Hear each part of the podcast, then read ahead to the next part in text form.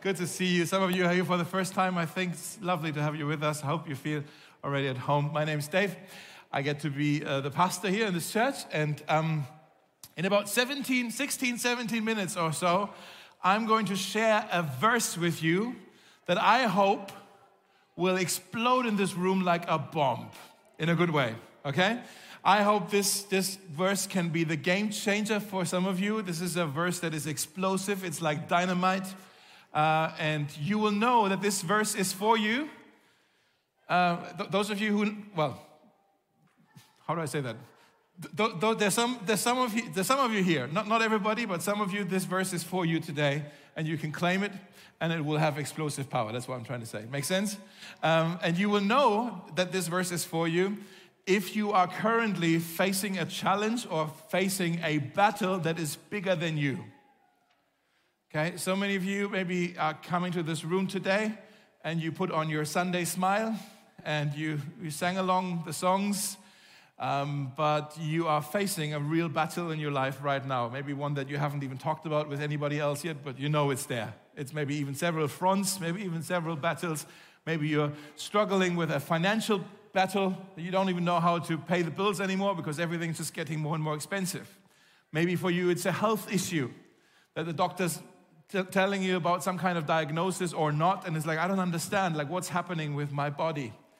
Uh, maybe for you, it's something to do with work, that your boss is an idiot, right? uh, or maybe it's a deadline at university. It's like, hey, this is coming closer. I don't know how to do this. Yeah? Maybe it's something, some of you are fighting for your marriage. Some of you are fighting for your, for your kids. Some of you are fighting an addiction. Um, some of you are fighting sin.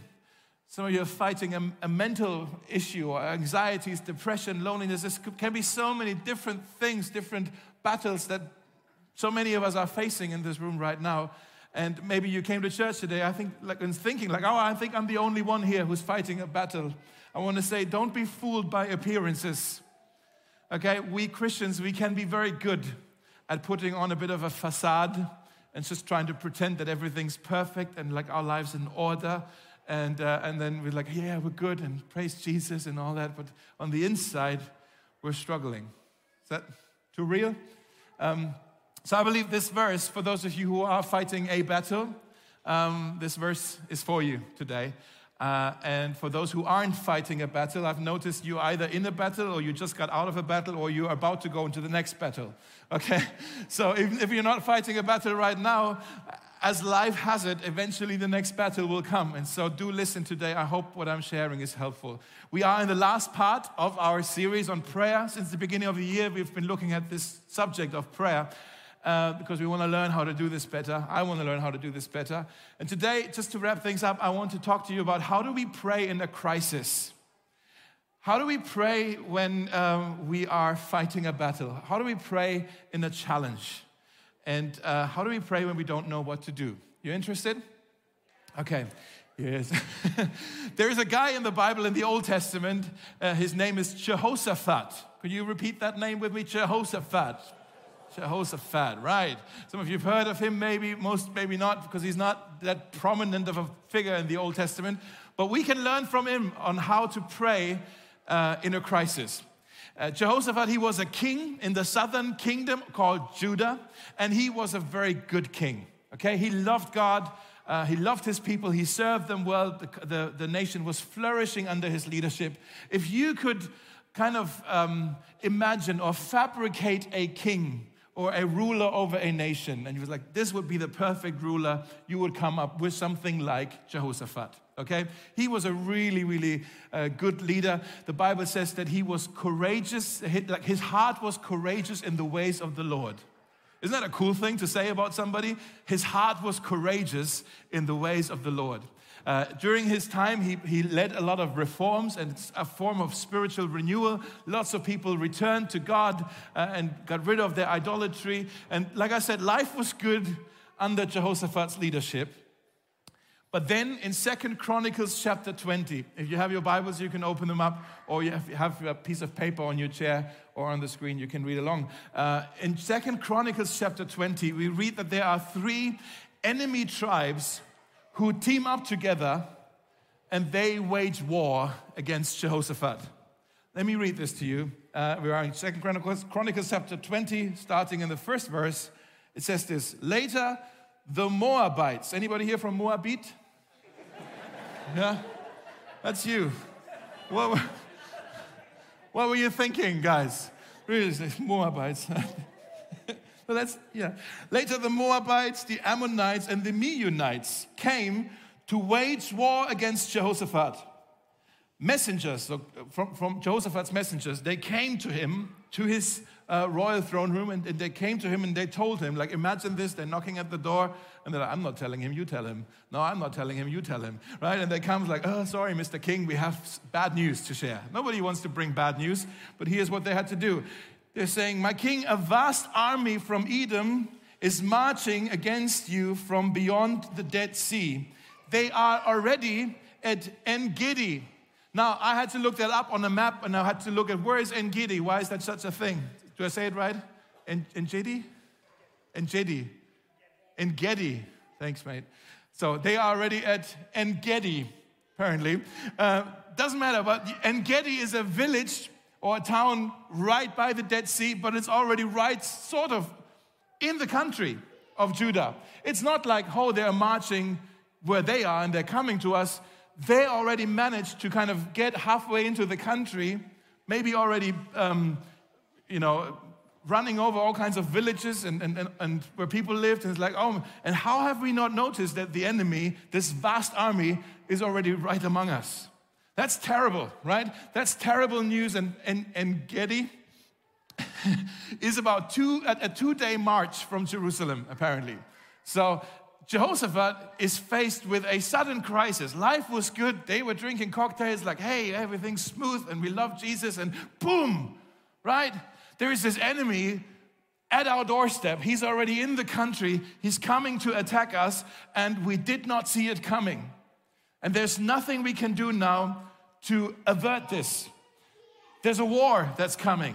Death is coming to Jerusalem, and there's nothing we can do about it. He realizes there isn't enough time anymore to mobilize his own army, even though we know from a few chapters earlier, Jehoshaphat had quite a big army with over half a million soldiers, but there wasn't enough time to get them now all teamed up and mobilize them. There wasn't enough time to reinforce the city walls. There wasn't enough time to stock up provisions. This was a disaster waiting to happen here. And uh, Jehoshaphat, he was outplayed, he was outplanned, he was outmanned, and he was outmaneuvered. See what I did there? Outplayed, outplanned, outmanned, outmaneuvered. But that's true. He like, I didn't see it coming. What am I going to do? And if anybody ever had a reason to fear, would you agree with me? Jehoshaphat, of course, he wet his pants, right? Of course, he had reason to be afraid. Some of you you've recently been surprised by a battle in your life, something you just didn't see coming, something you didn't choose, something you didn't ask for, something you didn't um, um, cause, and something you didn't see coming. It's just happened in your life. And you, you, you're asking the question what do I do when there's nothing I can do? What do I do when there's nothing I can do? I believe we can learn from Jehoshaphat. Because he was a man of God, he was a man of faith, and it's remarkable how he, how he responds to this crisis. If I were Jehoshaphat and this would happen, I was trying to think of how would I react in this situation if I were an ancient king. And maybe I would just say, I'm going to pack my suitcase and just run for my life. Like this is, you know, obviously disaster waiting to happen. I'm going to run, flight. Or I'm going to freeze as well. That's what some people do. Like, you know, bad news is like, oh, I don't know what to do anymore. It's like you just, you know, you stare out the window whatever. He didn't do that either. Maybe I would uh, call my allies, like the Egyptians or whatever. Hey, we can try to hold them off, but can you come to our help? Like he didn't do that either. Um, maybe, uh, maybe I would get angry at my generals because it's like, how, how, how can this happen? That an enemy army can march into our land and nobody notices it? Like who was sleeping on, on the watchtower when they just walked past it? Like that's that's something's not right here. Maybe I would get angry. Can I be honest? When I'm afraid, I often get angry. Anger is a camouflage that I use to try to hide that I'm vulnerable. Okay? It's, it makes me look strong even though I feel weak. Like, oh, I'm angry. Oftentimes, people who are angry are people who are afraid. Have you noticed this? When there's oftentimes people who are angry are people who are afraid. Maybe, that, so maybe he was angry at his generals. Maybe he was angry at God. That he looked to God as like, God, I'm a righteous king. I lead your people well. Is this how you're going to thank me? That this is how we're going to go? This is how we're going to be wiped out by this enemy tribe? Three tribes? That's not how he responded. Let's look now in verse 3 Uh, at Jehoshaphat's response. It's remarkable. Jehoshaphat, he was afraid, understandable, that's very fair that he was afraid. But he didn't panic. He turned his attention to seek the Lord. He turned his attention to seek the Lord and he proclaimed a fast throughout all Judah. The people of Judah came together to seek help from the Lord. Indeed, they came from every town in Judah to seek him. What is he doing here? He shifted his focus from what was coming against him to the one who was reigning above him. He shifted his focus, guys, from what was coming against him to the one who reigns above him. And he says, This enemy, this battle might be bigger than me, but it's not bigger than my God. All right? So maybe you want to write this down here a statement faith shifts the focus from panic to prayer. Faith, when you have faith, when you have trust, you can shift your focus from panic and all the kind of natural responses, maybe, to prayer. To prayer. That's what he was doing. In other words, problems, they can either intimidate you into panic or they can motivate you into prayer. They can either intimidate you into panic or they can motivate you to prayer. Joseph, it says he started to seek the Lord and he also proclaimed a fast throughout all of Judah.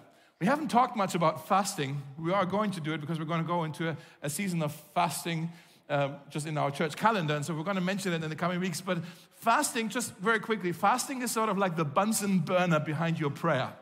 Okay? It's like you're just cooking something up here. Fasting means you, um, you deny yourself something physical in order to gain something spiritual. You, you let go of something natural to achieve or to obtain something supernatural. Jehoshaphat was saying, I have an earthly problem here, but I, an earthly solution will not fix this problem. I need supernatural, I need divine power to help me with this.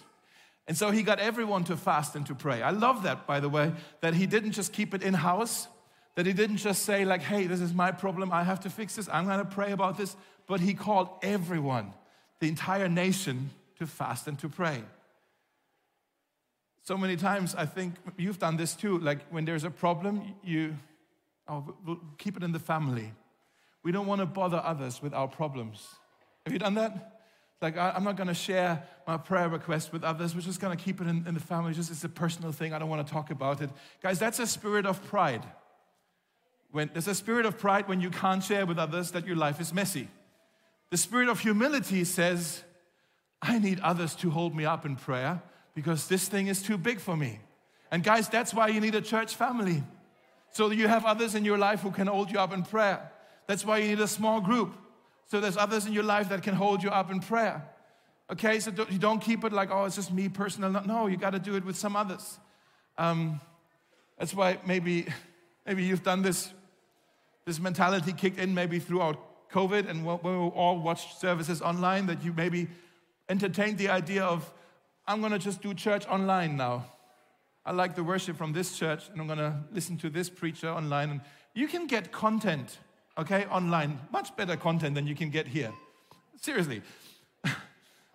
but you, what you find here is community. You can't find community online. You just can't, okay?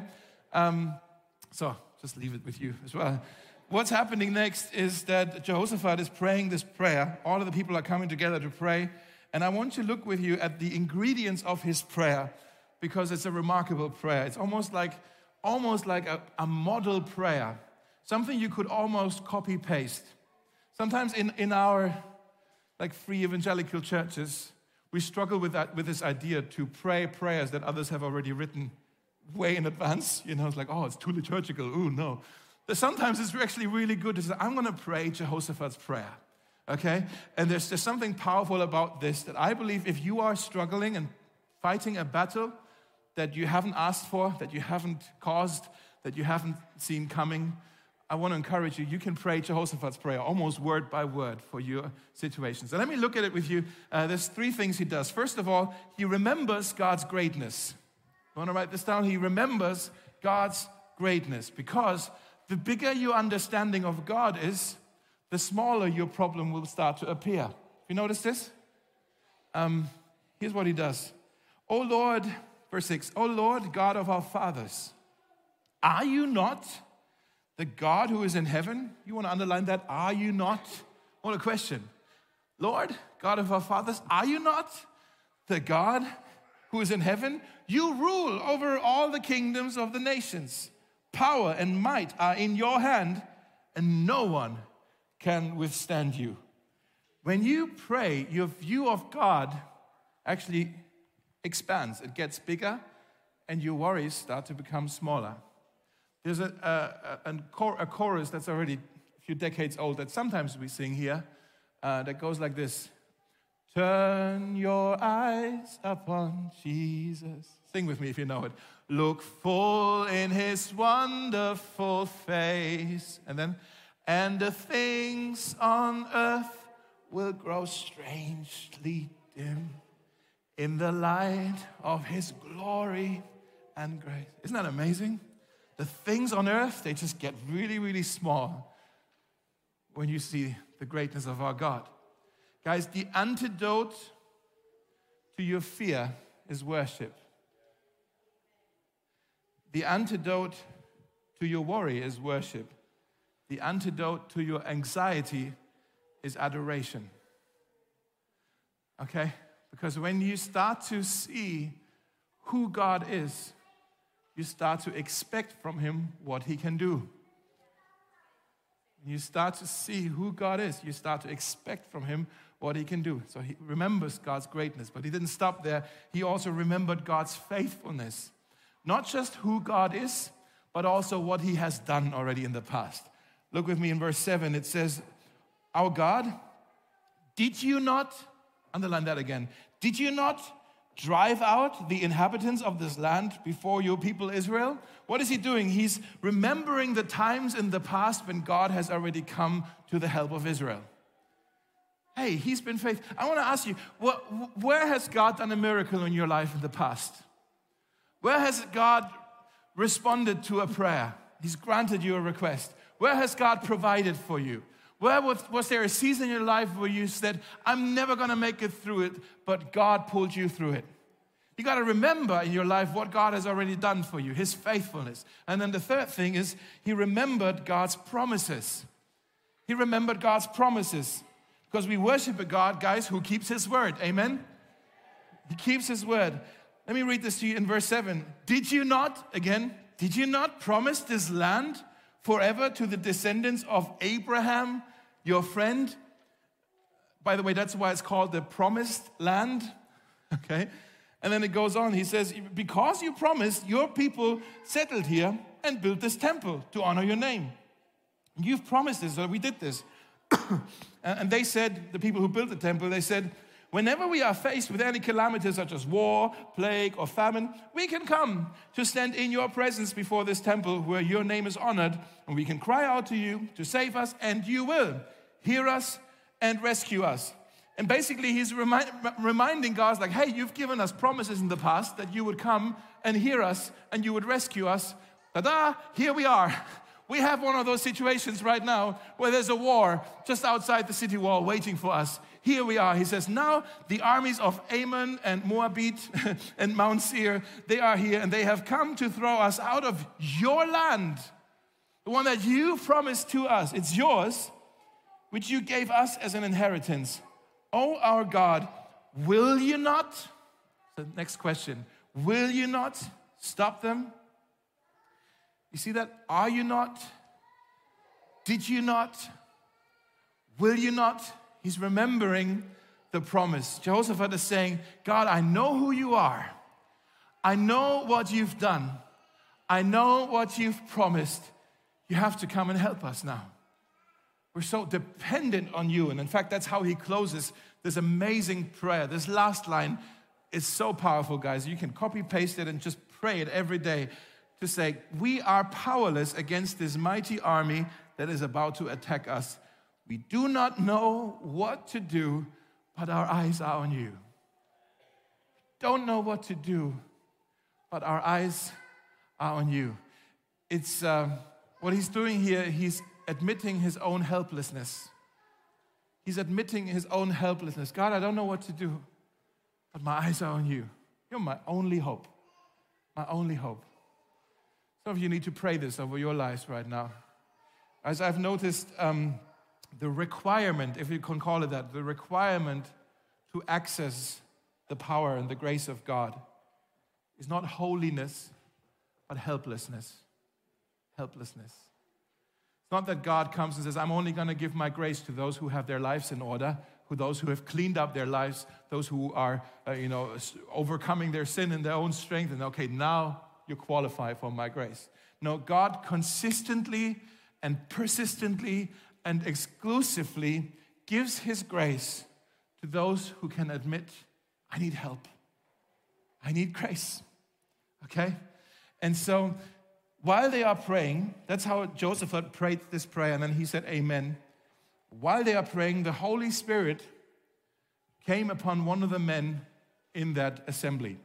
We don't know if it was right after Joseph had said Amen, or whether it was 30 minutes later or much later. We just know that when he was finished praying, the Holy Spirit started to move, and he came upon one of the men in the congregation, a, name, a guy named Jahaziel. Everybody say that, Jahaziel. Did I say it right? Yes? Okay. Good. and God gave Jahaziel a message for everybody who was there. I love it when that happens. Sometimes that happens here as well, where, we, where maybe we're singing or something, and then it's not somebody up here who has prepared a message like I have for today, but just somebody who sits there and then was like, oh, I think I just got an imp- this impression that maybe this is a word from God for all of us here. We call that maybe we can call that a prophetic word or a word of knowledge or whatever you want to call it. Sometimes it's just really an impression. And then that person would come up to me or some other the leaders like, hey, I have this impression that I should share this. It might be from God for all of us. And then we think about it together. And then sometimes we say, I'm not sure, let's keep praying about it. and other times we say, oh, yeah, that would be so encouraging. Why don't you share it? I love it when that happens every now and then in our meetings as well. It happened here. They were praying, and while they were praying, the Holy Spirit came. This random dude, Jahaziel, I have a word. I've heard God. This is for us. And here's this message. In verse 13, it says, As all the men of Judah stood before the Lord with their wives and children and little ones, even the babies were there, just like at Mosaic. Awesome. the Spirit of the Lord came upon a man named Jahaziel. And then he says, Listen, King Jehoshaphat, and all who live in Judah and Jerusalem, this is what the Lord says to you. I told you earlier, I'm going to have a verse for you that's sort of like a dynamite. And right in the beginning, I already lit, uh, was lighting the fuse. This thing is about to explode, guys. Get ready, okay? This thing is about to explode. This is what the Lord says to you Do not be afraid or discouraged because of this vast army, for the battle is not yours, but God's. Tomorrow, march out against them. And now, this next sentence. You ready for the dynamite verse? This is not for everybody in this room. It is for those who are currently fighting a battle that is bigger than yourselves. And you know if it's you. Okay, I know you can already see it, but I'm still building up the tension. Are you ready? I don't think you're ready, guys. I'm going to read this verse now, and some of you need to receive it, okay? Here's what it says You will not have to fight this battle? Like four of you, okay. If you want this verse to be true for your life, say amen as I read it again, okay? As I read it again. you will not have to fight this battle. You will not have to fight this battle. I'm going to keep saying again. Some of you, I'll say it until it, gets in here. Some of you, you're facing these, these fronts in your life. You don't have to fight this battle. Say to yourself, not this one, not this one, not this one, because he says, take your positions and then stand still, hands in your pocket, and just watch. Watch the Lord's victory. Do not be afraid. Do not be discouraged. Go out to face them tomorrow, and the Lord will be with you. The Lord will be with you. Can I tell you a story? When I first came to Berlin, it's about 10 years ago, some of you know I came here to plant a church, and in the first year before we started services and stuff, um, I kind of was quite intentional about meeting with other Christian leaders in the city. And I had a coffee with a, a retired missionary from America who I think has been here for decades. And uh, as I talked to him, I realized something quite sad that during his whole ministry, he, he was faithful and he worked hard, but I don't think he saw much fruit for his labor. And that can be discouraging, of course. Uh, and it did something with him to the point that he was quite negative and quite cynical. Not obvious, but he was quite cynical the way he talked about ministry in the city and all of that. And uh, the thing about cynical comments is they can get very contagious and you don't even notice it, right? And so he, he, he said a few things that somehow they, they were transferred to me. Um, he said, Oh, here's another young man who wants to plant a church in Berlin. Good luck. You know, I'm paraphrasing. He said something like, Berlin is the graveyard for church planters and missionaries. That's not very encouraging. And he said, I, am going to pray for you because I think the, the city will defeat you. And because uh, I, I, went, I, I, I, respected the guy and I was like, oh, okay, it's not that easy here as I think. And because I, I, was quite naive. You have to be naive to plant a church, otherwise, you will never do it, right? Uh, and, uh, and I remember going home from that meeting with the guy on the U-Bahn, on the U7, right? All the, yeah, you have a lot of time to pray when you're there on the U7. Uh, and I was saying to God, because I started to believe what he said, I was saying to God, I think you have the wrong guy. I don't think I have what it takes. I'm, I'm not holy enough, not whatever, gifted enough. I can't do this. And uh, what happened next was one of the few moments in my life where I sensed God speaking to me quite direct, not audible, but like, oh, this is quite obvious. This is not me. This is God speaking to me. I feel like I hear God speak somehow all the time, but in that moment it was quite, ooh, this is really, this is God. And what I sensed God saying to me was, who's going to do this, you or me? So imagine me on the U7. I start, I lost it. I was just crying, like, oh my goodness. You know, it's like so embarrassing. People looked at me like, who's this big guy who's starting to cry? And I was just crying, crying, crying. And then I was like, that's a great question, God. Of course you are going to do this. Of course, it's you who's going to plant this church. You said you will build this church, and the gates of hell will not prevail against it. How, what can I do? Of course, you, God. And the only other thing that I heard from him was, watch. Watch. And can I tell you, for the last 10 years, I had the great privilege of having a front row seat and just watching God. I'm literally just watching God build church in Berlin. I don't think I can take credit for it, like, oh, yes, I'm, I'm leading this church. I, I, I know it's not me who's doing this. I think it's Jesus who's doing it. And I'm watching him do things. I'm watching him fight battles for me in my place that I could never fight by myself. Right? Jehoshaphat, he was outnumbered three to one. He had every reason to say, like, it's not me. I'm, I'm so scared. But if you notice, God had to tell him twice do not be afraid, don't be discouraged, because he knew the fear was real. Fear says, don't just stand there, do something. God says, don't do anything, just stand there. Hands in your pocket, just watch. Watch what I can do. When you become a child of God, your battles become His battles. Your enemies become His enemies. And He takes ownership of the struggles in your life and He says, Hey, delegate it to me. Relax. I'll take it from here. Just, I've got this. Stand still and watch. And I want to say if you are tired, if you are exhausted in your life right now, it may be a sign that you are trying to fight battles you were never meant to fight. Okay, God is saying to you today, you can trust me. I'm inviting you to, to leave it with me. I want to take over. I want to fight for you. I want to vindicate for you. Right? That's what he says. In uh, verse 20, we can see that Jehoshaphat, he decided to trust this word that we were just reading. It says they rose early in the morning. We don't know what kind of night they had, if they slept well like a baby or they were really nervous or excited. We don't know. But they rose early in the morning and they went out to the wilderness. And when they went out, Jehoshaphat stood and said, Now I want you to imagine, some of you watched Braveheart, William Wallace, freedom, yeah?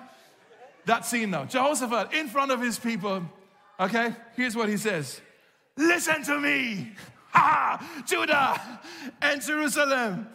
Okay, he's saying, Listen to me, and inhabitants of Jerusalem, put your trust in the Lord your God, and you will endure. Put your trust in his prophet and you will succeed. He's saying, God has spoken to us, guys. He's spoken to us. He's given us a promise. God is with us, right? Okay, let's not be afraid. Let's go out and let's watch the Lord fight this battle for us.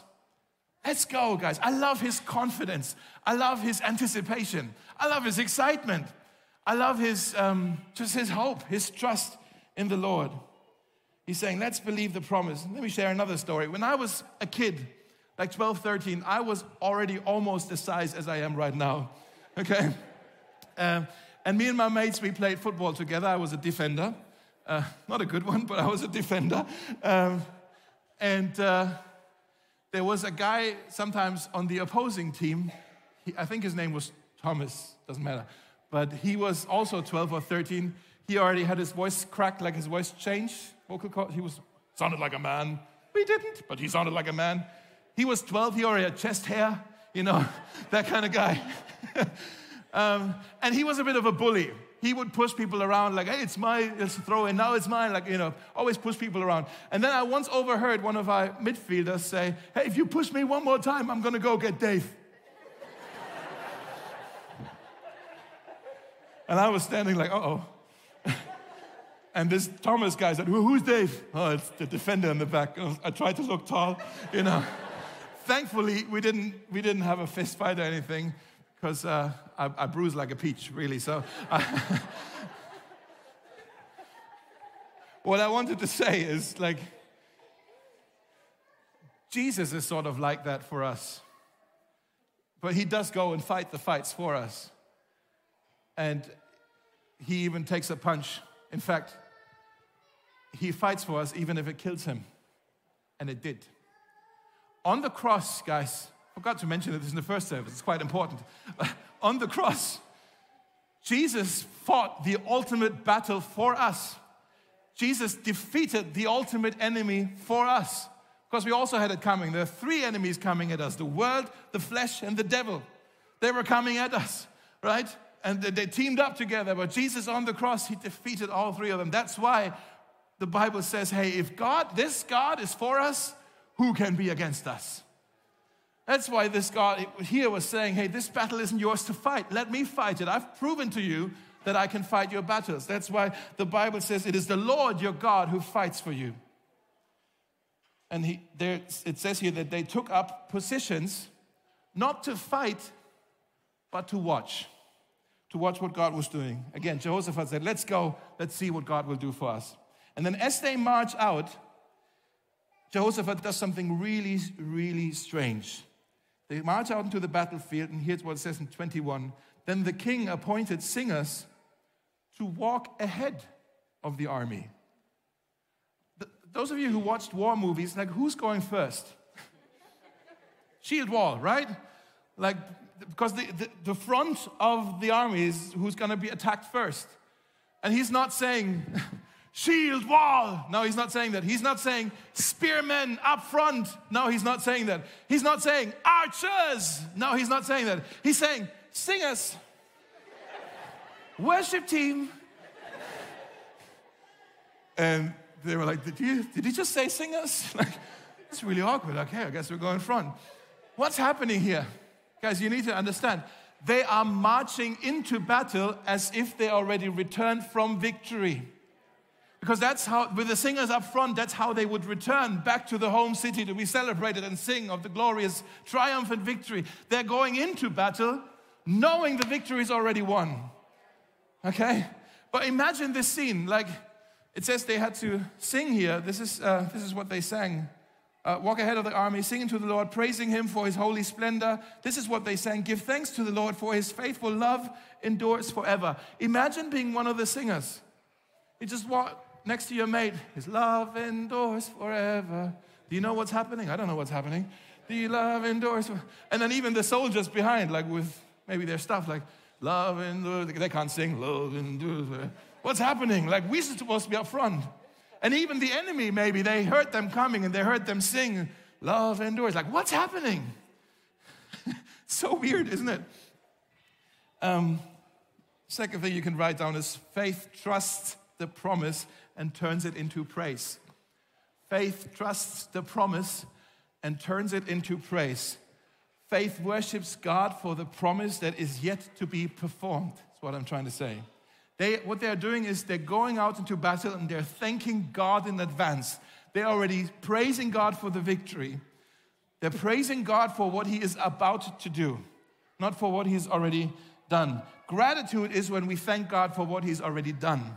Faith is thanking God for something He is yet to do. Gratitude is good, but faith, thanking God for that which is yet to do, that's powerful. And maybe you're saying, okay, I can do that, but what am I going to praise God for if the problem is still not yet solved? The battle is still there. Well, you don't praise God just for being the problem solver or like for, for this problem to be solved. You praise God that He can and He will fix things for you, fight for you. Does that make sense? You, you, you, don't, you don't praise God because, oh, this has turned out in my favor. That's circumstantial worship. Life is good again. You worship God because, like, oh, He's spoken to me. He's with me. I can worship Him. If you don't think this works, ask Abraham, who fought with his wife a, a battle against infertility. And God gave them a promise, and they had to wait for years. But the Bible says that he grew strong in his faith as he gave glory to God. He worshiped God even though the promise was yet to be fulfilled. If you don't think this works, ask Joshua and his friends marching around the city of Jericho. Okay? And they, there was this worship procession praising God for the victory that was about to happen until the walls came falling down. If you don't think this works, ask Paul and Silas in prison. At midnight, it says they worshiped God with, glory, with, with psalms and hymns. And they praised God even though they were in chains until the prison doors sprung open. what I'm saying to you is there's power in praise. Okay? There's power in praise. In the kingdom of God, worship is a weapon for warfare. In the kingdom of God, worship is a weapon for warfare, and we can learn to thank God in advance for what He is yet to do in our lives.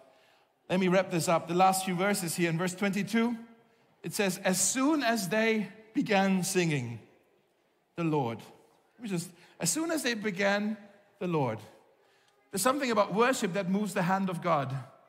As soon as they began singing, the Lord confused the enemy camp so that the Ammonite and Moabite troops attacked and completely destroyed those from Edom. Then they turned against each other and fought until the entire camp was wiped out. Guys, what is happening here? God is fighting for his people. God is fighting for Judah. God is fighting for worshipers. God is fighting for you. He's fighting for you. And those of you who maybe came to church today and you're fighting a battle, maybe you're fighting for your marriage, hear this God is fighting for you. Some of you are fighting for your kids. God is fighting for you. Some of you are fighting an addiction. God is fighting for you. So you're fighting uh, loneliness and depression. God is fighting for you. So you're fighting health. God is fighting for you. Okay, some of you are fighting something in the workplace. God is fighting for you. Some of you are fighting for your finances, for the next bill to pay. God is fighting for you. When Judah's army reached the tower that overlooked the desert, they saw that every soldier in the enemy's army was lying dead on the ground. I would have loved to see their faces. Do you know that meme with the awkward monkey who just kind of looks like this? Anybody? So you're like, that's, ooh, this is awkward. Everybody's dead already, you know. Jehoshaphat and his army, they arrived at the scene, and once the dust had settled, they realized, yes, hallelujah, the Lord fought this battle for us. The Lord has given us a victory. And uh, they didn't even have to lift their finger, they only had to lift their voices. only lift their voices. I'm going to wrap things up. I'm not going to read the last few verses, but just let me share with you that the kind of the end of that chapter talks about how there were the spoils of war and uh, God turned the battle into blessing. That's a whole nother sermon to preach at some point. God turns battle into blessing because they had uh, so much spoils that they couldn't even carry it all at once. It took them three days to bring it home. Okay? And then as they went home, they were shouting, they were worshiping God. They went straight into the temple to worship God there, to give Him thanks for this victory. And then there's one verse that is really interesting where it says that the kingdoms, that the kings of the surrounding nations, they heard about what God had done for Jehoshaphat and his, his, his people. And it says that when they heard this, they were filled with awe. They were filled with the fear of the Lord. You see, what, what happened here is that the surrounding nations, they looked at Jehoshaphat and they looked at Judah, and they were concluding there's something about these people of Judah. I can't really put my hand on it, but there's something about them there's, there's something like they were outnumbered three to one, but still they couldn't be attacked. Like, what's that about? It's as if there is, as if they are protected somehow, as if there's someone who surrounds them. They must have a God on their side who fights their battles for him. And I wonder if that maybe is a perspective that would help us to think about the battles that you and me are fighting in our lives That for you to say, maybe I'm going through what I'm going through, so that the people in my life, those who are around me, my coworkers, my roommates, my family, so they can watch what's happening in my life. And then when God comes and God fights the battles and He wins the battles for me, they go, Who is this God who fights for you? Who is this Jesus that you trust in? If He can do that for you, maybe He can do it for me too. Now, the, the team can already come up. Um, I want to say if you are uh, fighting a battle right now, have hope. Have hope, guys. Faith turns panic into prayer, okay? And also, uh, faith. I had such a good wording for it. Faith, uh, faith, uh, faith turns those promises and turns it into praise, something like that. Okay, when you pray, remember who God is, what He's done, what He's promised. And then when, He fights for you, thank Him in advance and know that He can turn the battles into blessing. I think there are some of you where you know today, like, yeah, this is why I came to church today, because of this battle in my life. And I want you to ask you to do something very courageous. You don't have to say anything, but if there is a battle in your life, you don't have to share what it is, but if there's a battle in your life, would you give us the privilege of praying for you right now? What I'd like you to do, there's, there's no shame involved in this. Battles are part of life. But if you, if you are facing a battle and you would like to receive prayer right now, can I ask you to do something super courageous and just stand wherever you are? Thanks, guys. Cool. Just stand wherever you are, guys, all over the room. I love that. You're so courageous, guys. Cool. Um, it's almost all of you, but not quite. so, those of you who are still sitting, can you just look around if there's someone next to you, in front of you, behind you? Can you also stand up? and maybe just go to them, put your hand on their shoulder, and either out loud or quietly start praying for them that God will come through for them, that God would fight battles for them, that they would have the courage and the trust to actually let go and say, I refuse to do anything about this anymore. I trust my Lord to fight this battle for me. Okay? So, can we just start as, as we're going to sing a song called Surrounded? We haven't sung it yet, but it's a simple song as you can just sing along. But as we sing this song, those of you who are standing next to us, and let's just serve each other right now and, and pray for each other. Is that all right? Amen.